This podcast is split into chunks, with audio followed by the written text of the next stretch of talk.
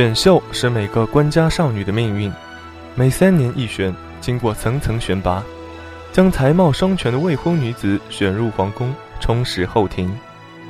而甄嬛却真真的觉得，皇帝虽然坐拥天下，却未必他心中认可的最好的男儿，至少他不能专心待他。因而甄嬛并不细心打扮，略施粉黛，但已微微自矜身份。怡贤并非一般的小家碧玉，可以轻易小瞧了去，如此不肯多费心力。满满一屋子秀女，相熟的只有济州都督沈自山的女儿沈眉庄。甄府与他京中外族府上比邻而居，甄嬛和他更是自小一起长大，情谊非寻常可比。他远远的看见，便走过来执甄嬛的手，面含喜色，关切道。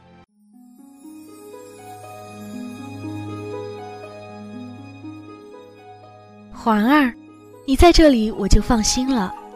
上次听外祖母说妹妹受了风寒，可大好了？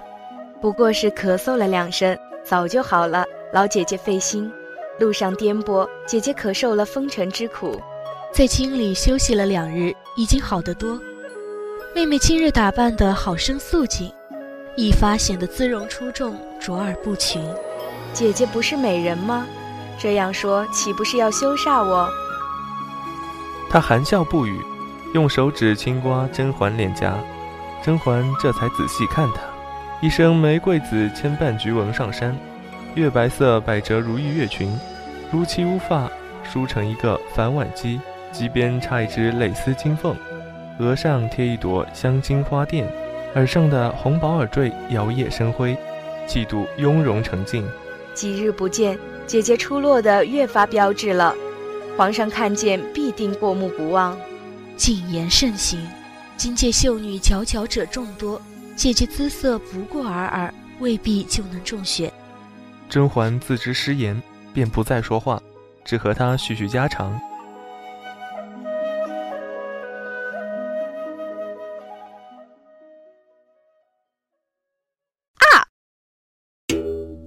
你没长眼吗？这样滚烫的茶水浇到我身上！想作死啊！你是哪家的秀女？我叫安陵容，家父，家父是是，难道连父亲的官职也说不出口吗？家父松阳县县城安比怀，果然是小户的出生，这样不知礼数。你可知，你得罪的这位是新福司事参军的千金夏冬春？玲珑刚才只是想到待会儿要面见圣驾，心中不安，所以一时失手将茶水洒在林姐姐身上。玲珑在这里向姐姐请罪，望姐姐原谅。凭你也想见圣驾，真是异想天开。今日之事要作罢也可。你只需下跪向我叩头请罪。安陵容的脸色立刻变得苍白，眼泪在眼眶中滚来滚去，显得十分娇弱和无助，叫人萌生怜意。周遭的秀女无人肯为她劝一句下士，谁都想到皇上怎会选一个现成的女儿做妃嫔，而这个下士却有几分可能入选，势力悬殊，谁会愿意？为一个小小县城的女儿，得罪司事参军的千金，眼见得安氏是一定要受这场羞辱了。只是甄嬛素瞧不起这样仗势欺人，不觉蹙了蛾眉。千万不要徒惹是非。只是甄嬛哪里肯依，排众上前，抬手搀起安氏，拉在身边。不过是一件衣服罢了，夏姐姐莫要生气。妹妹带了替换的衣裳，姐姐到后厢换过即可。今日大选，姐姐这样吵闹，怕是会惊动了圣驾。若是龙颜因此而震怒，又岂是你我姐妹可以承担的？况且，即便今日圣驾未惊，若是他日传到他人耳中，也会坏了姐姐贤德的名声。为一件衣服因小失大，岂非得不偿失？望姐姐三思。哼！夏氏略微一想，神色不悦，但终究没有发作。围观的秀女也都识趣的散开了。今日甄嬛在这里多嘴，安姐姐切莫见笑。环儿见姐姐孤身一人，可否过来与我和眉庄姐姐作伴？也好大家多多照应，不致心中惶恐，应对无措。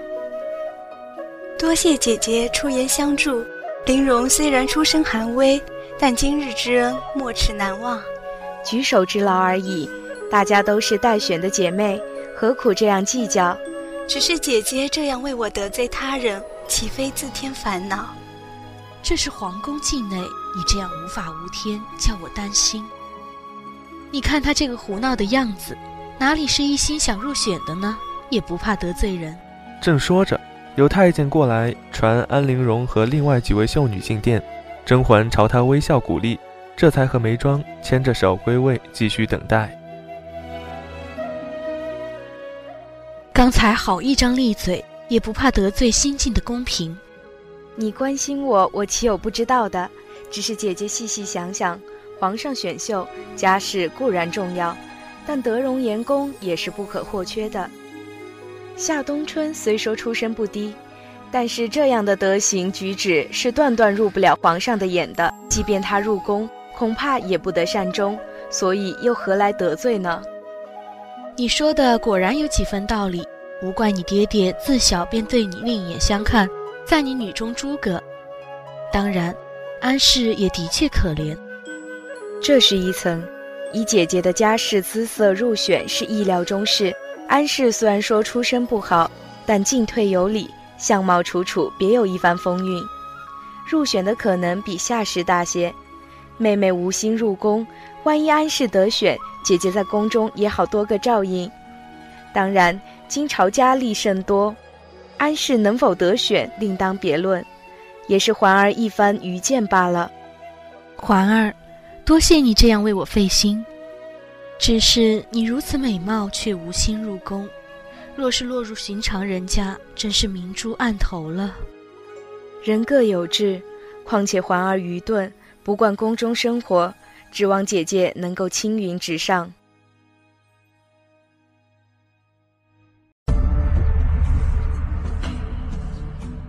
今届应选秀女人数众多，待轮到甄嬛和眉庄进殿面圣，已是月上柳梢的黄昏时分。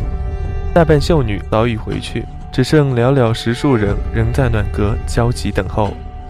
殿内掌上了灯，自御座下到大殿门口，齐齐两排荷杨花烛，洋洋数百枝，枝枝如手臂粗，烛中灌有沉香屑，火焰明亮，香气清郁。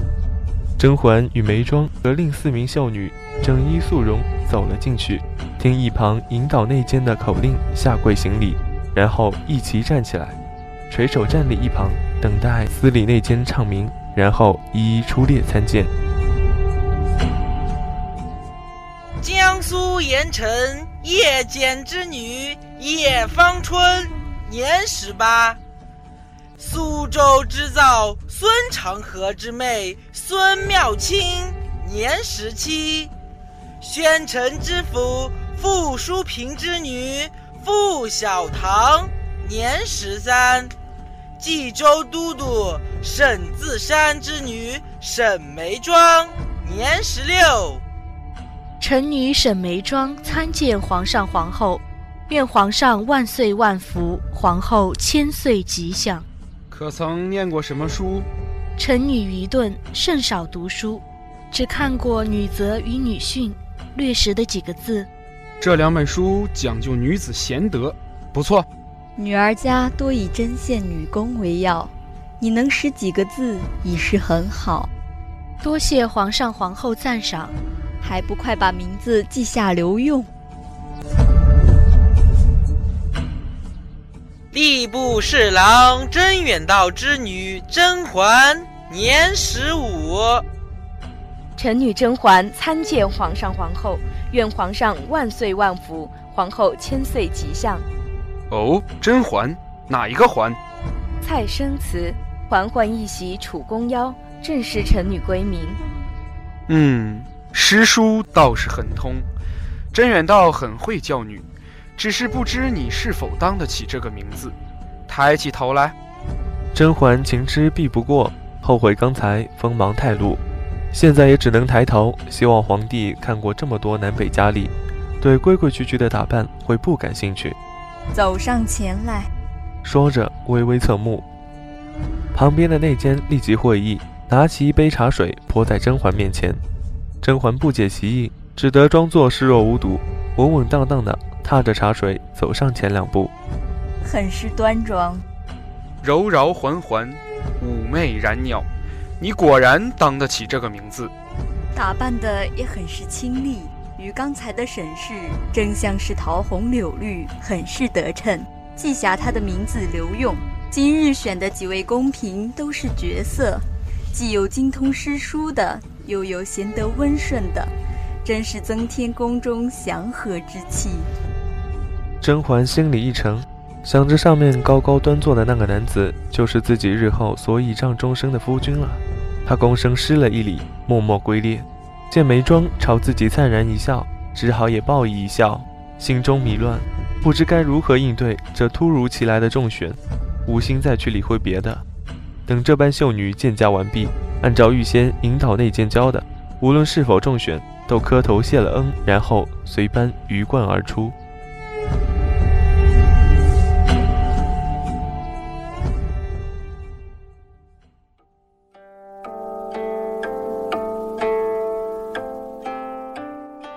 想留的没能留，不想留的却偏偏留下了。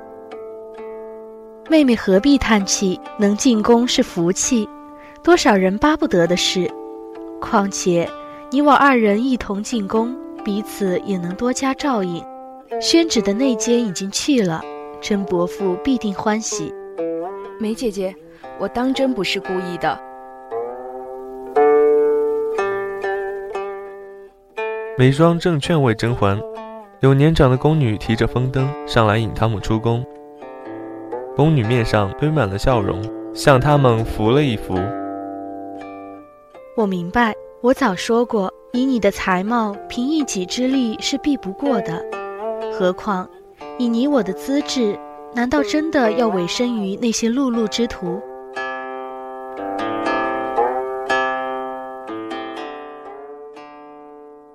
恭喜两位小主得选公平之喜。甄嬛和眉庄矜持一笑，拿了银子赏他，搀着手慢慢往玉祥门外走。